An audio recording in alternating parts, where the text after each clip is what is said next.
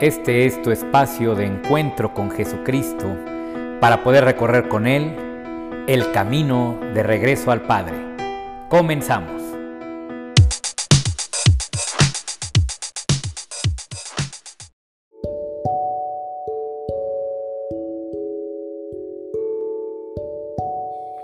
Hola, ¿cómo están? Bienvenidos a tu programa El Valor de Ser Católico este espacio de reflexión teológica, cristiana, católica, que busca hacer vida, vida actual, vida cotidiana, las enseñanzas de nuestro Señor Jesucristo. Sean todos bienvenidos. Y pues hoy vamos a tratar un tema muy, muy importante, porque hoy vamos a hablar de María. María, este personaje clave en, todo lo que es el adviento, pues ahora sí que quién más que ella.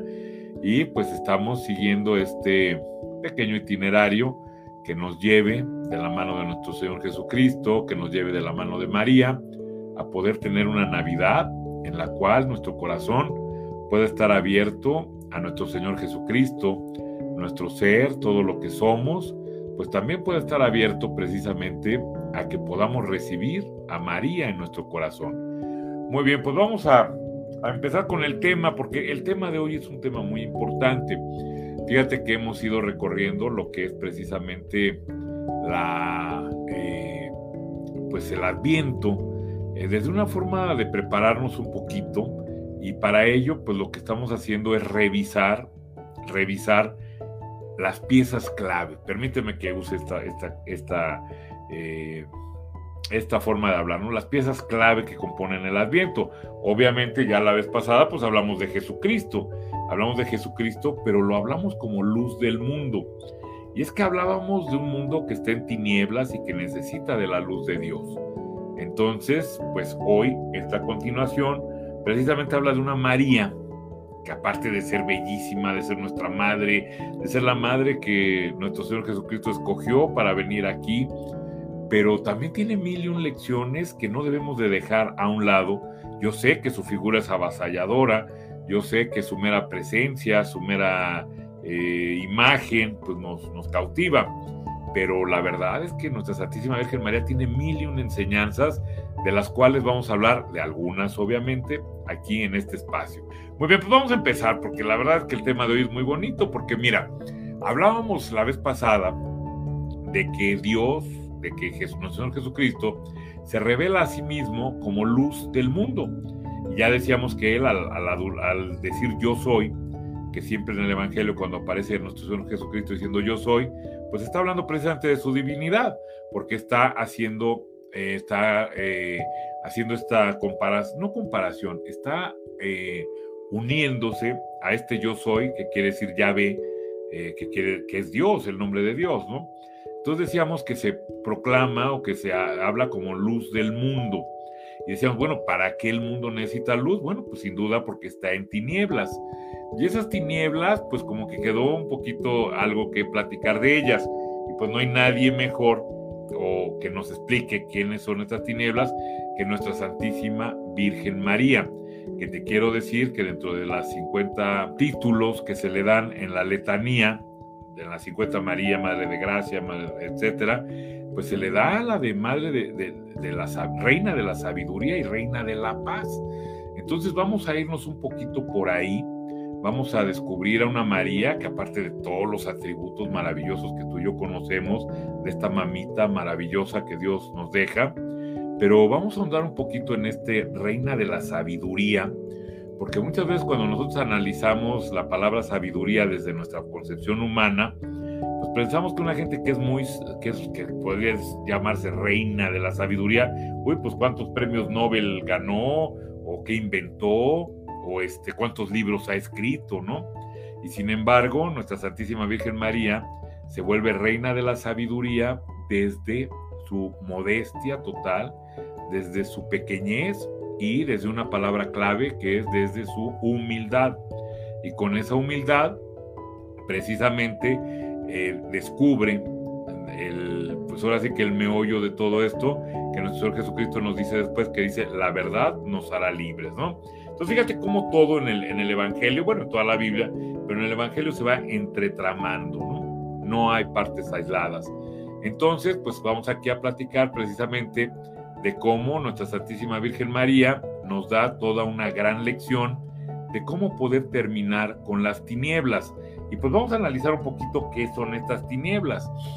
Y pues para ello nos tenemos que ir hasta el Génesis, hasta el relato precisamente de el pecado original, que ya lo decíamos en el programa pasado, el pecado original no es el sexo, no es andar encueraditos, no es comer manzanas, que decíamos que jamás dice que, que haya sido una manzana el fruto prohibido. Pero te hago mucho hincapié en esto porque me gusta que veamos juntos cómo al relato bíblico siempre eh, se le van colgando cosas, ¿no? Se le van colgando cosas que pareciera que son inocuas, que no hacen daño, que no afectan, pero que sí afectan, porque van desviando muchas veces el mensaje principal de lo que la palabra nos quiere decir. Entonces, fíjate que aquí, en este relato, pues hay algo muy, muy importante. Lo primero, la primer gran, eh, la primera gran cosa importante que vemos en este relato de la caída, así se llama relato de la caída, que es cuando Adán y Eva comen del árbol del fruto prohibido, que Eva le da este fruto prohibido, pues resulta que aparece ahí un árbol y dice que es un árbol que está al centro.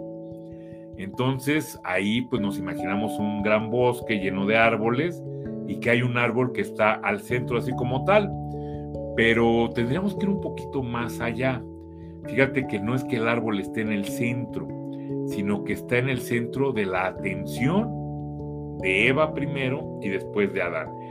¿En qué, qué quiere decir esto? Bueno, pues esto está haciendo un paralelismo con lo que tú y yo vivimos constantemente, que constantemente por estar precisamente con nuestros pensamientos eh, de qué es bueno y qué es malo, pues resulta que fijamos nuestra atención, nuestra atención, y ahí donde fijamos nuestra atención, ahí es precisamente donde está el centro de, toda nuestra vida, pues ahí la, la, ciframos en cosas muchas veces de este mundo. Y lo primero que ocurre cuando tú te centras en un solo árbol, y esto discúlpame lo que te voy a platicar, pero es muy real, yo tengo un perro que está este, obsesionado con oler. Entonces lo llevas al bosque más grande que haya, te lo llevas por tú a, a la marquesa y él llega y se obsesiona con el primer árbol. Él con el primer árbol ahí se queda. Y un poquito así es lo que nos ocurre precisamente con este pecado original, que dejamos de ver todo el bosque, que el bosque son todos los dones, todas las oportunidades que Dios nos da, por centrarnos en una sola, en aquella que llamó nuestra atención, en aquella que promete frutos sabrosos, como nos los dice precisamente el Génesis, ¿no? Entonces, aquí es donde comienza precisamente la oscuridad. ¿Cuál oscuridad o cuál ceguera? Pues la ceguera de no ver todo por cifrarnos, por centrarnos solamente en una sola cosa. Y en esta sola cosa que vemos, pues resulta que precisamente perdemos la visión panorámica de todo lo que Dios nos da, de todo lo que Dios es y de todo lo que también nosotros somos.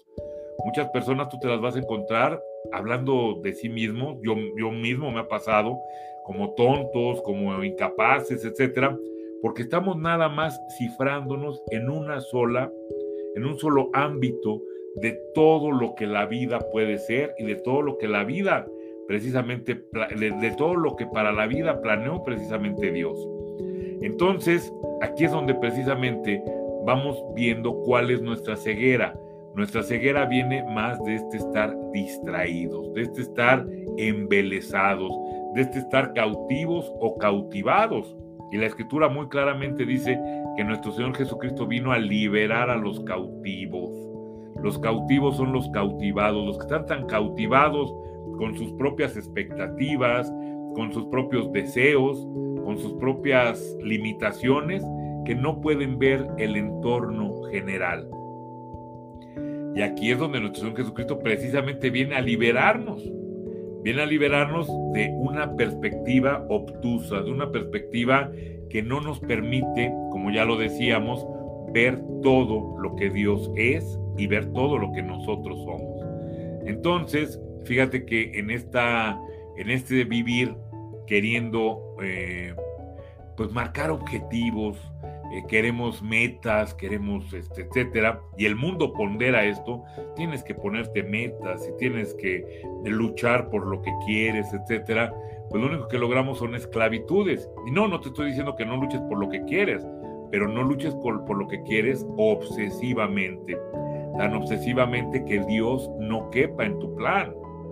Ojo con esto, porque sí, claro que queremos cosas, somos humanos y queremos quizás tener un crecimiento material, etcétera. Claro, lucha por ello, pero no luches por ello de tal forma tan obsesiva y tan obcecada que ni siquiera Dios entre en estos planes, porque el primero que va a sufrir eres tú. Porque cuando yo vuelvo un objetivo, una, una ilusión, un objetivo, lo vuelvo parte fundamental de mi vida, en ese momento me esclavizo a ese objetivo. De tal forma de que mi estado de ánimo, por ejemplo, va a depender de ese objetivo. Si yo te digo, oye, es que yo quiero ganar 100 mil pesos mensuales, quiero ganar 100 mil pesos mensuales, y lucho y lucho, y, el día que gano mil pesos más, ay, qué padre, ya voy para allá. El día que por algo eh, gano un poquito menos, me entristezco.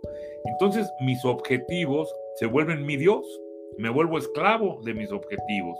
Te repito, no te estoy diciendo que no tengas objetivos, pero lo que sí te estoy diciendo es que no te aferres tanto a ellos, que pierdas, como dijimos en el relato del Génesis, que pierdas que no nada más hay un árbol, que hay muchos árboles más. Y aquí te quiero contar un cuento que alude un poquito a esto, porque a veces estamos tan obsesionados con que las cosas sean como nosotros creemos o queremos, que no permitimos o que nos derrumbamos cuando las cosas cambian un poquito. Y este cuento que dicen que es un cuento chino, pero le podemos poner donde tú quieras, pues, mexicano, donde tú quieras, pues habla de este sabio, este sabio eh, chino, vamos a llamarle, que tenía un hijo. Y este sabio vivía en una comunidad pequeña donde eventualmente un día eh, se escapó el caballo, de, se le escapó un caballo que tenía, ¿no? Entonces se escapa este caballo y todo el pueblo, ay, qué bárbaro, qué mala suerte tienes, qué mala suerte tienes. Y él que era sabio, ¿te acuerdas que estamos hablando de la sabiduría de María?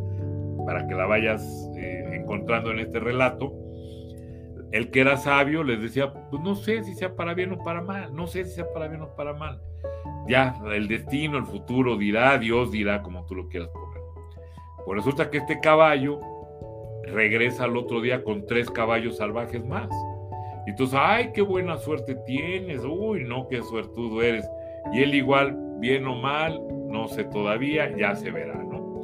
Entonces regresa con estos tres caballos y, pues, ay, qué buena suerte. Y él todavía, bueno, ahorita vamos a llegar a eso, pero él muy sabio, precisamente dice, pues no, no, no, no sé todavía para qué sirva esto. Resulta que el hijo inquieto, pues se trepa uno de los caballos a quererlo domar y pues en esa está la domando, lo avienta el caballo, cae y se rompe una pata. Bueno, un pie, porque el pata parece del caballo, se rompe una pierna. Y entonces todo el pueblo, ay, qué lástima, ay, no, qué mala suerte, yo no sé para qué trajo esos caballos, ya sabes. Y el sabio, no sé, bien o mal, ya el tiempo lo dirá. Al otro día estaban en guerra y pasa el ejército haciendo esta leva, llevamos a todos los muchachos eh, para llevar, para unirlos al ejército a fuerza. Pero a su hijo, como estaba roto de la pierna, no se lo llevan. Y entonces todo, ay, oye, qué buena suerte. Digo, y nos podríamos seguir así toda la noche. Pero el chiste es ir descubriendo esta sabiduría, que es la sabiduría que viene de la humildad. Y esa es la sabiduría de María. Esa es la sabiduría que deberíamos de tener nosotros los cristianos. Una sabiduría muy sencilla, el saber que no sabemos. Un poquito como esto de solo sé que no sé nada, ¿no? Un poquito que el saber que no sabemos precisamente el alcance de las cosas. Muchas veces nos aferramos a algo porque creemos que ese algo nos habrá de traer la felicidad. Muchas veces es que esto tiene que ser así, mis hijos tienen que estudiar esto y mis hijas se tienen que casar de blanco y, aferrados a nosotros a lo que creemos que nos va a dar la felicidad. ¿Cuántas veces no es así? Pero como nos empecinamos en algo, pues ahí Dios no puede actuar. Dios no puede actuar porque simple y sencillamente no le dejamos un espacio en nuestro corazón y en nuestra razón. Entonces, fíjate cómo María, aquí ya empieza a aparecer la sabiduría de María, esta sabiduría de María que rompe precisamente con el pecado original, por eso es concebida sin pecado original, rompe con este pecado original de decir esto está bien y esto está mal. No, ella no se siente Dios como nosotros deberíamos de dejarnos de sentir Dios y decir esto es bueno y esto es malo. No lo sabemos. A veces de cosas que parecen tragedias salen cosas maravillosas y a veces de cosas que parecen, como, en el relato este del caballo, a veces cosas que parecen de muy buena suerte, pues resulta que al final del día terminan. Con todos estos casos de gente que eventualmente les va muy bien económicamente y a la larga de los años terminan con familias, terminan enviciados, etcétera, ¿no? Entonces, pues sobre esto es lo que vamos a platicar, sobre esta sabiduría de María, que es la que primeramente Dios, eh, te invito a que podamos ir cultivando que podamos ir ejerciendo, que podamos ir disfrutando en este adviento. La humildad es reconocer que solamente Dios sabe lo que nos conviene, pero nosotros somos muy soberbios. Y esta soberbia precisamente es fruto eh, del pecado original, de este pecado original donde hemos decidido ser como dioses, donde decidimos qué está bien y qué está mal, y donde peor aún empezamos a generar objetivos, les vamos a llamar así objetivos, a esto que nos ponemos de que esto me va a hacer feliz. Es que si yo logro esto voy a ser feliz. Si me compro tal casa voy a ser feliz. Si me compro tal coche voy a ser feliz. Si termino mi carrera voy a ser feliz. Si se casa mi hija con, con un millonario voy a ser feliz, etcétera. Entonces trazamos estos objetivos. La gran mayoría de nosotros tenemos muchos objetivos y cada objetivo que tenemos es un flagelo que nos flagela constantemente. Es más, nos mantiene a la defensiva y a la ofensiva. Porque si tú tienes un objetivo y ves que algo lo pone en peligro, fíjate qué terrible. Cuando tú dices, es que mi vida es mi trabajo. Entonces contratan a un muchacho que lo ves que más o menos puede hacer tu trabajo y que trae más estudios que tú, etcétera. Uy, en ese momento lo odias. Es más, te vas contra él y ves cómo le, lo, lo, lo saboteas porque sientes que está poniendo en riesgo tu proyecto de vida, tu objetivo, que es el trabajo y algún día llegar a ser como tu jefe, por ejemplo, ¿no? Entonces, fíjate cómo de una pequeñez, de una tontería que generalmente vemos en los anuncios, a estos dos encueraditos, a Adán y Eva comiéndose una manzana, pues resulta que viene todo esto que ha echado a, a perder este mundo, que este mundo era el paraíso. Este mundo era el paraíso, en este mundo estábamos muy bien, no había muerte, no había eh, envidias, no había guerras, nada. ¿Por qué? Porque entendían o se entendía, como lo entiende el resto de la creación, que todo es para que la voluntad de Dios se cumpla. Y como Dios es bueno, pues la voluntad de Dios siempre será buena. Entonces, aquí es donde entra precisamente la sabiduría de María. ¿Cuál es la sabiduría de María? Pues primero que nada, la sabiduría de María viene de no sucumbir ante sus objetivos. Platica mi querido diácono Gerardo, que tú lo escuchas también en el radio. Platica cuando habla de esto, dice, ¿tú crees que, que María no quería su departamentito y no quería este, su, su baby shower y todo, equiparándolo un poquito con lo que se hace ahora? Pues podría haber sido, pero imagínate que ella o su boda de blanco. Eh, imagínate, cuando se le apareció el ángel y dijo, vas a quedar en cinta. Sí, de Dios, del Espíritu Santo, que tú me digas, pero ella como nena, una nena chiquita, que si hubiera tenido sueños muy arraigados, que hubiera sido muy mocha, ay no, yo cómo, este, ¿qué van a decir los, los sacerdotes? ¿Qué van a decir los somos sacerdotes?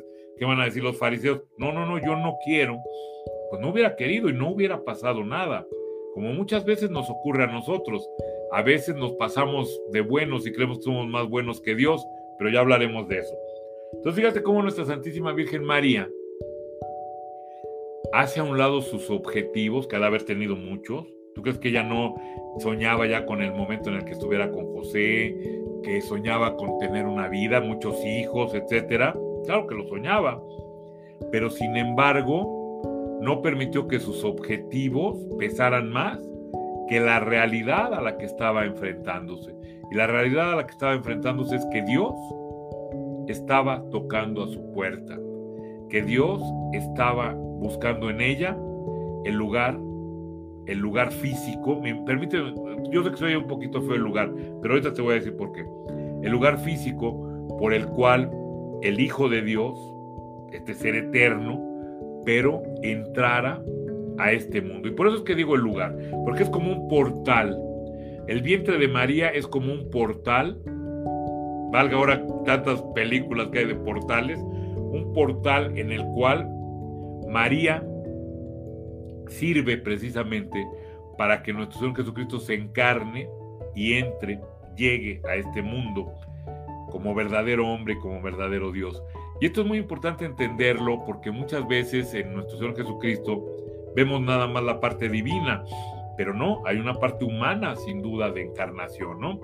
Sí, claro que como hijo de Dios, esto fue una, un problema en el cual inclusive se mataron entre sacerdotes hace mil años o más, porque que si, que si había sido inmaculada la, concepción de María, que, que si este, María podría ser la madre de Dios, por ejemplo, el Teotocos, ¿no? La madre de Dios. Pero ¿cómo Dios iba a tener madre? ¿Cómo si él había, había no había, este, había sido engendrado desde el principio de los tiempos, etcétera? Por eso ocupo la palabra lugar, nunca en forma despectiva, sino es precisamente ese lugar donde confluye toda la, eternidad y la divinidad para quedar en un bebito como el que estamos viendo aquí en este en este recuadrito que tenemos aquí, ¿no? Fíjate nada más. Entonces, pero esto ocurre porque, por una sencilla razón, que es la que quiero que, que, platiquemos aquí para poder tomar ejemplo de ella. Quizás a ninguno de nosotros se nos va a parecer el ángel Gabriel, el arcángel Gabriel a decirnos que vamos a quedar en cinta, estaría bueno, pero no.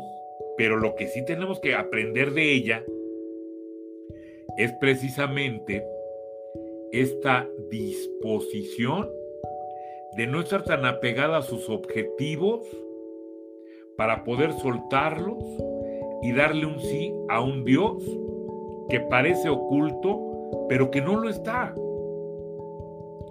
¿Cómo que parece oculto y no lo está? Sí, fíjate que cuando nosotros estamos enclavados en nuestros propios objetivos, cuando nosotros queremos que la vida sea como tú y yo queremos que sea, como el ego, el hombre viejo quiere que sea, como la sociedad nos ha impuesto que, debería de ser, pues resulta que ahí no vemos a Dios, porque nos gustaría ver a Dios como un aliado, como un aliado que es como generalmente lo queremos conceptualizar. Ay, Diosito, ayúdame a que esto salga. Diosito, ayúdame a que me salga yo con la mía. Diosito. Y entonces queremos un Dios que sea cómplice de nuestra ceguera, de todos estos objetivos que hacemos, pero los objetivos que nos ponemos, y esto te lo quiero dejar a que lo reflexionemos tantito, la gran mayoría de los objetivos que nos ponemos son objetivos que no son ciertos. O sea, si yo te digo ahorita, es que mis hijas tienen que terminar una carrera profesional para poder ser felices, ¿estoy diciendo una verdad? realmente si no terminan una carrera profesional no van a ser felices? ¿O realmente si terminan la carrera profesional ya con eso van a ser felices? ¿Sí me explico? Muchas veces nos ponemos estos objetivos desde una perspectiva errónea, desde una perspectiva necia, desde una perspectiva que no permite que nos dejemos sorprender por Dios. Y entonces fíjate que es lo peor, luchamos contra Dios. Porque si yo me pongo un objetivo que sea que mis hijas estudien, pues resulta que el día que no tengo dinero para pagar la colegiatura o para pagarles para los libros, etcétera, yo estoy sintiendo que la vida me ataca. Cuando la verdad es que el objetivo lo estoy inventando yo. Cuando yo no puedo entender que las cosas sean diferentes, entonces ahí no solamente no veo a Dios, sino que veo un ataque de la vida o de Dios a mis planes. Y es cuando yo tengo planes eh, obtusos, necios, cuando yo empiezo a pelear con la vida y empiezo a pelear hasta contra Dios. Y ahí es donde precisamente entra el sufrimiento, entran todos estos problemas que precisamente marcan el común denominador de toda la humanidad.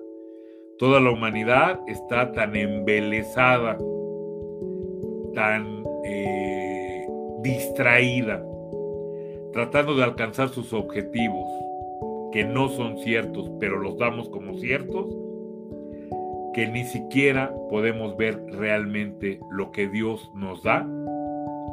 Y peor aún, no podemos disfrutar de esta filiación divina de ser hijos de Dios, porque queremos a un Dios que venga a ayudarnos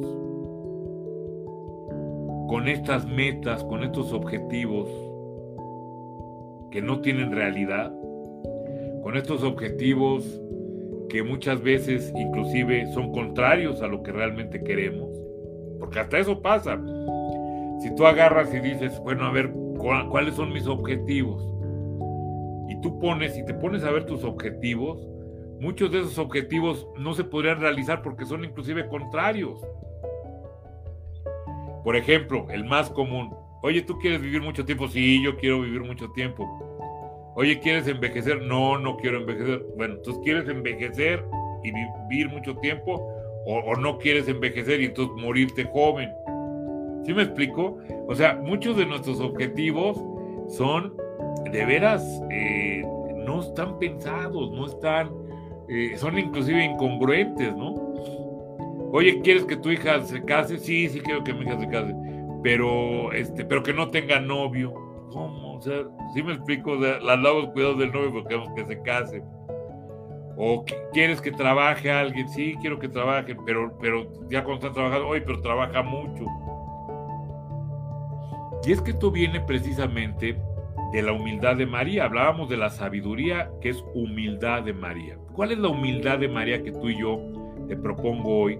Sería muy bueno que pudiéramos imitar. Bueno, pues esa humildad de María es precisamente el darnos cuenta que nuestra mente y nuestra percepción no alcanza para poder decir hacia dónde vamos. No alcanza para ver si las circunstancias actuales que estamos viviendo realmente son buenas o son malas. Muchas veces decimos, ay, es que esto que estoy viviendo es muy bueno y no lo es. Oye, esto que estoy viviendo, qué feo, qué malo. Y resulta que es algo bueno, algo que nos lleva hacia el bien. Entonces, en esta vorágine de pensamientos, de objetivos que defendemos rabiosamente, pues muchas veces se nos va la vida y se nos va la vida de tal forma que no podemos disfrutar realmente de todo lo que ya Dios nos ha dado y nos está dando. Entonces la pregunta aquí, querida hermana, querido hermano, sería, ¿puedes identificar algún objetivo en tu vida hoy que sea un objetivo que te esté impidiendo ser feliz, que te esté impidiendo ver a Dios en tu vida. A ver, piénsalo en lo que vemos quién más ha entrado. Muy bien, entonces estamos viendo cómo prepararnos en el adviento. Bueno, pues ya para el adviento dijimos primero que nada que estamos en tinieblas, que estamos oscuras, que estamos esperando una luz que es nuestro Señor Jesucristo. Y hoy estamos hablando de cómo María precisamente permite que esa luz sea. Y vemos que María permite que esa luz sea precisamente con esta sabiduría que viene de la humildad.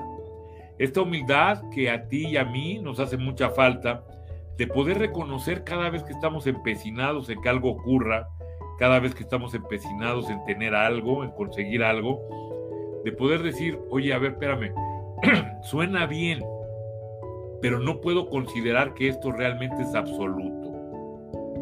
No puedo decir que solamente si esto ocurre yo voy a ser feliz. No puedo decir que solamente si esto ocurre yo voy a poder eh, crecer, o mis hijos, o mi familia, o el mundo entero. Porque inclusive hasta, hasta así nos las gastamos, ¿eh? No solamente creemos que sabemos lo que es mejor para nosotros, sino que también creemos que sabemos lo que es mejor para los demás. Y ahí es donde muchas veces nos volvemos cónyuges tóxicos, cuando queremos gobernar la vida del otro, porque según nosotros creemos que sabemos lo que es mejor para el otro. Ni se diga como papás. como papás, úchale, pues a, a, los hijos ya les tenemos trazado todo un plan. Y no está mal que les traces un plan. Lo que está mal es que te obsesiones con que ese plan es perfecto e inamovible. Claro que hay que tirar una ruta, hay que saber más o menos hacia dónde vamos, pero jamás desde la soberbia de decir es que yo así creo que es y así será. No, yo desde mi perspectiva creo que esto es lo mejor. Pero si en el camino voy viendo que no es, pues que Dios me ilumine para poder precisamente ir dando correcciones, correcciones diarias, correcciones cada segundo, te diría yo, a un plan que pudieras tener al principio, ¿no? Y aquí es donde entra una oración que a mí me gusta mucho. Y es una oración muy sencilla que dice, Señor, yo no veo. Casi, casi como la de Bartimeo ciego. Señor, yo no veo. Enséñame a ver. Enséñame lo que tengo que ver. Señor, estoy distraído con tantas cosas. Señor, guíame, ayúdame. Y es que a veces a Dios lo queremos ver como nuestro chalán. A ver, yo digo qué y tú dices cómo. Porque tú sí sabes hacer las cosas bien. Entonces yo te digo que, mira, quiero este, ser millonario. tú dices cómo porque tú lo haces. Pero que sea lo que yo digo. Y es aquí precisamente donde nos obsesionamos con nuestros objetivos, donde nos obsesionamos con nuestra propia voluntad y donde caemos desafortunadamente y muchas veces en ser personas infelices. Somos infelices porque simple y sencillamente hemos decidido, fíjate, tú y yo hemos decidido que nuestra felicidad solamente viene si y hacemos una lista de cosas que tú y yo hemos decidido que no vienen de Dios. Ay, es que ¿dónde está Dios? pues no lo tomaste en cuenta al hacer tus planes, no está en tus planes. Entonces, fíjate que eh, importante es ir cobrando conciencia de que como cristiano, Cristo vino precisamente a despertarte de un sueño, de una pesadilla, de un sueño en el cual tú lo has elaborado y que Dios no te va a ayudar a que salgas de él porque tú eres el que lo elaboraste y tú lo tienes que deshacer. ¿Cómo lo puedes deshacer ese sueño? Quitando la soberbia de tu vida, quitando esta impresión de que tú eres como Dios, de que tú eres Dios. Y decir, Señor, todos estos planes y objetivos que tengo, los hago desde mi pequeñez y mi fragilidad. Pero no se haga como yo digo, sino como tú dices. ¿Te suenan estas palabras? Las dijo el mismísimo Señor Jesucristo antes de entrar precisamente a su pasión. Él tenía sus objetivos como tú y yo los tenemos. Señor, yo quiero esto. Mira, tengo estos objetivos. Pero siempre al final, pero Señor, no se haga como yo digo, sino como tú dices, Señor. Y no porque Él sea un tirano, sino porque Él te ama y sí sabe lo que es mejor para ti. Él sí sabe por qué, quizás de un accidente, quizás de una pérdida de trabajo, etcétera, puede sacar grandes cosas. Él sabe por qué. Pero si nosotros ante cada cosa que nos ocurre, que creemos que va en sentido contrario de lo que queremos, nos cuarteamos, nos arrugamos, nos este, enojamos, pues ahí difícilmente nuestro Señor va a poder hacer algo por nosotros. Pues sí, entonces vamos a, retomar un poquito. Estamos hablando de María, María, nuestra madre amorosísima, María, esta eh, representación, inclusive hoy se, entiende muy bien que María para muchos de nosotros viene a ser precisamente, viene a representar toda esta parte de ternura de Dios. A veces nuestro Señor Jesucristo, con todo y que pues, es Cristo maravilloso, bueno, etcétera, pero como que la parte de la ternura a veces no queda muy clara. A veces lo conceptualizamos a nuestro Señor Jesucristo como un poquito, pues, desde su actitud, obviamente varonil, pues ya desde ahí ya como que la ternura no la conceptualizamos mucho.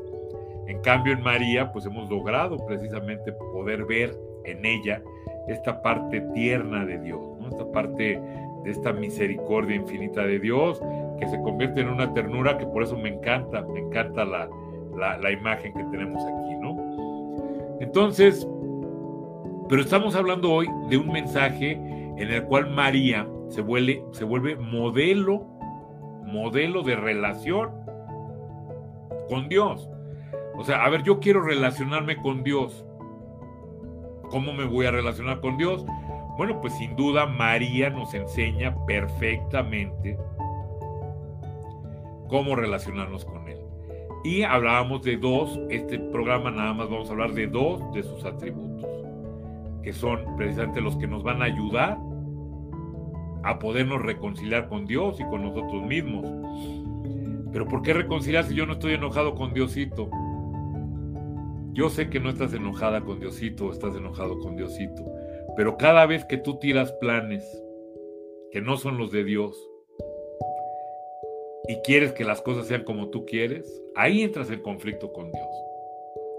Y te lo digo no para que te sientas mal, al revés. Te lo digo para que vayas entendiendo y vayas descubriendo en tu vida cuáles partes de tus objetivos, de tus sueños, de tus deseos, te están alejando de Dios porque dices, bueno, ¿y Dios por qué no me complace en esto? ¿Por qué Dios no me ayuda a esto? Si lo que yo le estoy pidiendo no es malo, yo quiero una casita para mi familia, ¿qué tiene de malo? Él es el dueño del universo. ¿Cómo no me puede dar un millón de pesos para que me compre una casita para mi hija, para mi hijo? Y ahí entramos en conflicto, aunque a veces lo negamos porque creemos que Diosito se va a enojar. Diosito no se va a enojar.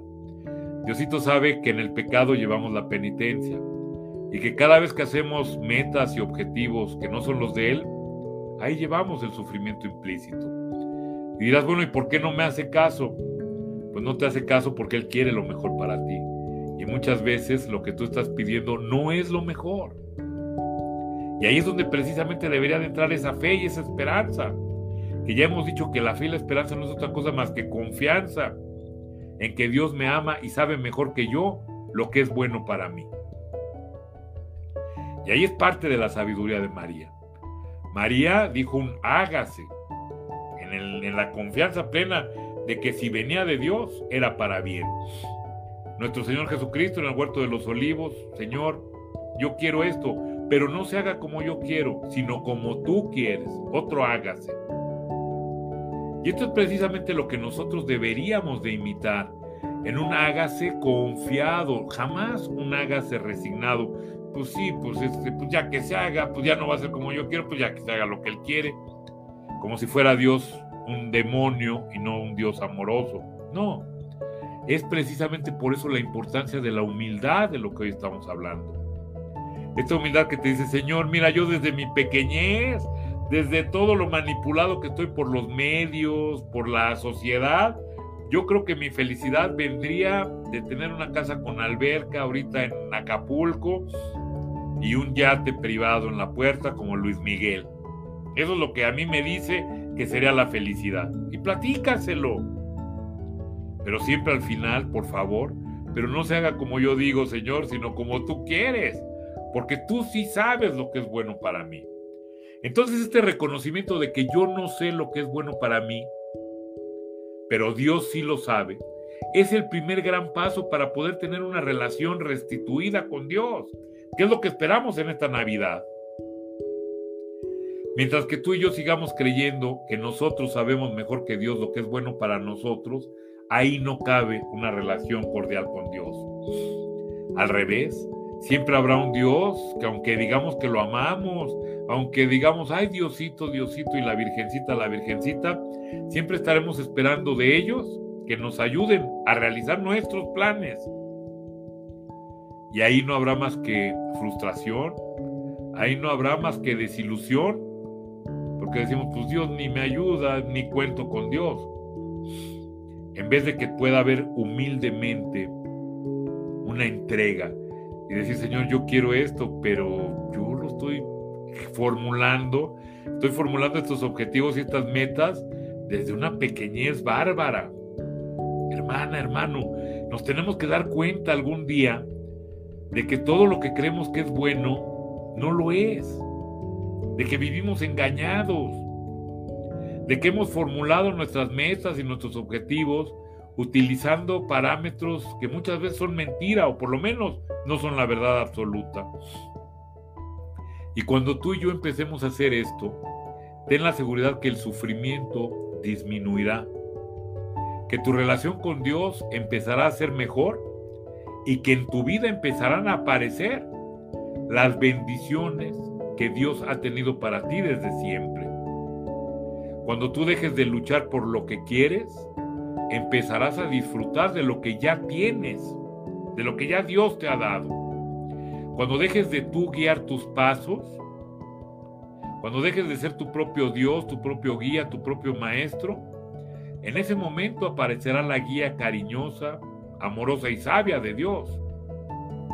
Aparecerá su guía. Y es entonces cuando tu vida va a tener una real transformación. Y eso es lo que queremos para Navidad.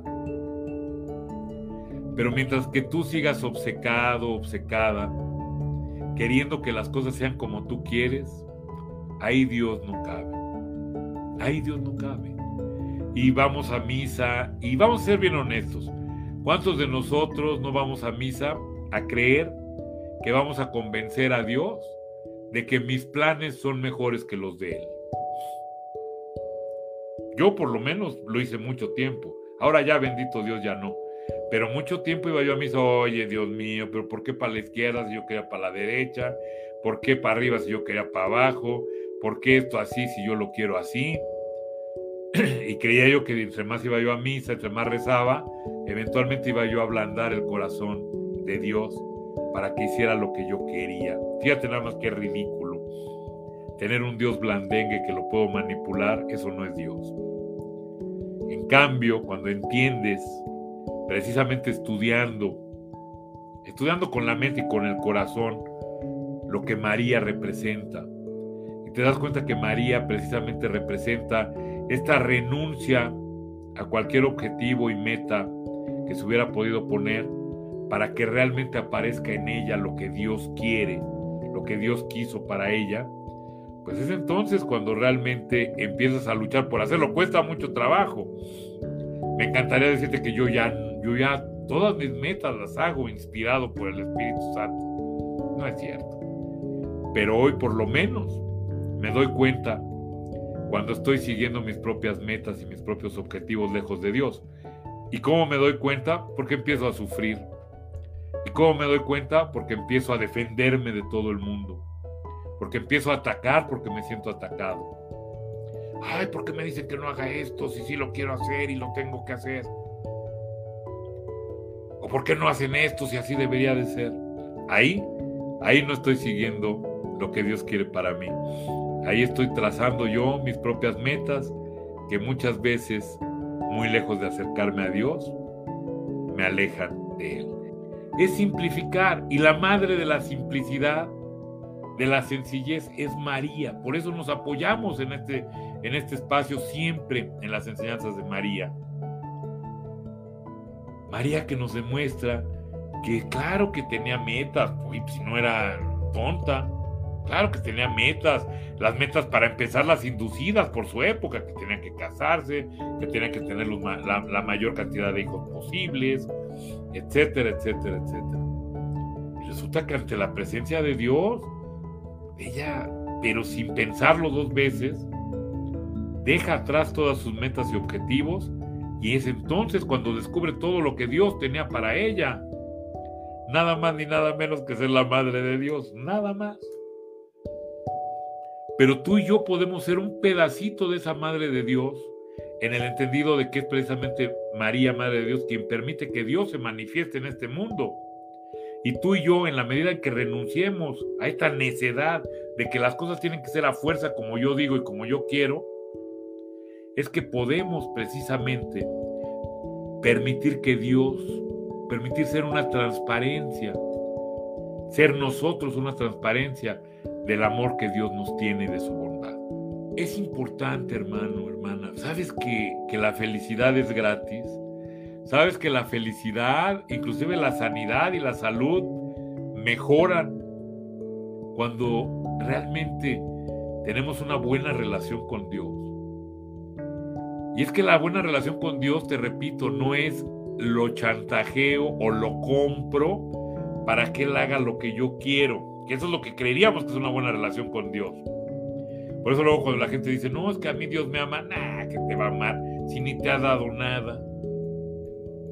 Cuando la verdad es que Dios me ama es un objetivo que se alcanza, fíjate, no haciendo más, sino haciendo menos. No sabiendo más, sino sabiendo menos. No luchando, sino permitiendo que el Espíritu Santo obre en nosotros. Entonces, fíjate lo que nos trae nuestro Señor Jesucristo desde precisamente la presencia de María. Una María que representa precisamente esta paz que se obtiene, reina de la paz también sin duda, que se obtiene precisamente de algo muy sencillo, tener la humildad de decir, a ver, todos estos planes y proyectos que traigo en mi cabeza no son ciertos. Si yo digo que la felicidad viene de que mañana me saque la lotería, no lo sé, no, no es real, no es cierto. Yo sé que muchos aquí ahorita dirán, no, ¿cómo no? Uy, si yo me la sacara sería feliz. Te estás engañando, porque no es cierto. No tienes los datos suficientes para saberlo. Ay, es que yo sería feliz si esta tragedia no hubiera pasado. No lo sabemos. Entonces te estoy invitando a ver con los ojos de María. Y los ojos con María son ojos de confianza. Fíjate qué hermosos ojos de confianza que permiten, que le permitieron a ella y que nos permiten a nosotros descubrir en todo lo que ocurre en la vida algo que nos ayuda a crecer y a ser mejores, sea agradable o desagradable. Es más, deja de ser agradable y desagradable cuando yo ya no tengo metas y objetivos fijos. Lo desagradable empieza cuando yo digo voy hacia el norte y toda cosa que me desvía hacia el este, hacia el oeste, ahí eso es malo. En cambio, cuando yo digo, Señor, yo lo que quiero es lo que tú quieras. En ese momento, para dónde vas, sabes que es Dios mismo quien te está guiando y que te está guiando siempre a algo mejor, a lo mejor. No a lo mejor, a lo mejor. Entonces, querida hermana, querido hermano, pues para ir viviendo este adviento, es importante entender por qué María, Madre de Dios, nos puede dar una gran lección de vida. Y esa gran lección de vida es precisamente esta humildad de decir, ok, Sí, efectivamente en la vida hay muchas cosas bonitas, etcétera, muchas cosas deseables, muchas cosas que se nos han inculcado, pero no necesariamente esas cosas traen la felicidad. ¿Qué es lo que trae la felicidad? Solamente Dios. Y en la medida en la que yo renuncio a ser Dios, mi propio Dios, va apareciendo en mi vida Dios mismo. Hay un dicho maravilloso que dice, Dios se anonadó para hacerse hombre. Y el hombre, cuando Dios se anonada, se hace hombre. Cuando Dios se hace pequeñito, se hace hombre. Y el hombre cuando se hace pequeñito, o sea, cuando renuncia a su ego, se hace Dios. Fíjate esta, esta, este círculo hermoso. Dios se hace pequeñito en Cristo, este bebé maravilloso que tenemos aquí, y se hace hombre. Y el hombre cuando se hace pequeñito, cuando reduce su ego hasta pequeñito, se hace Dios. ¿Por qué se hace Dios? Porque permite que se vea el Dios que está en nosotros. Está ese soplo divino que tú y yo tenemos en nosotros. Pero que lo hemos cubierto con toda la basura de todo lo que traemos cargando, producto del pecado, de querer ser como Dios de querer ser nuestros propios dioses. Entonces, queridos hermanos, queridas hermanas, pues invitarte a que en esta semana, esta semana de Adviento, pues hagas un esfuerzo por cuestionar aquellas cosas que crees, que crees a, ciencia cierta que te darían la felicidad. ¿Realmente esto me va a dar la felicidad? Pues por lo menos ábrete a decir, no lo sé, ya no le digas no. Pero es que cuando tú dices un sí absoluto, ahí ni Dios cabe. Cuando tú le dices, bueno, podría no ser. Podría yo ver este asunto de otra forma diferente. Podría ser de otra forma diferente. Ahí por lo menos estás abriendo una rendijita pequeña para que Dios entre. Entonces, querida hermana, querido hermano, yo te invito a que esta semana te des la oportunidad de desbloquear toda esa programación que traes desde vientre de nuestra madre a veces y permitir que mediante este cuestionar estas verdades absolutas que generan que tengamos objetivos muy claros, metas muy claras, donde ni Dios cabe, que te permitas romperlas, cuestionarlas, abrir una pequeña rendija para que Dios entre en ellas y a ver qué ocurre. Es tiempo de adviento, es tiempo donde estamos queriendo abrir nuestra mente y nuestro corazón a que llegue Dios. Bueno, pues lo primero que tendremos que hacer precisamente es terminar con estas verdades absolutas que nos alejan de Dios y que nos alejan de lo que nosotros realmente somos. Te pido, te pido que hagas tu tarea, hazla y nos comentas el siguiente lunes cómo te fue. Como siempre, agradezco profundamente tu presencia, agradezco que hayas estado aquí. Te pido por favor que si hay gente que sepas que le interesa esto, compárteselo por favor, dale muchos likes y nos vemos aquí, si Dios quiere, el lunes que entra. Que Dios me los bendiga mucho y que tengan una excelente semana. Hasta entonces.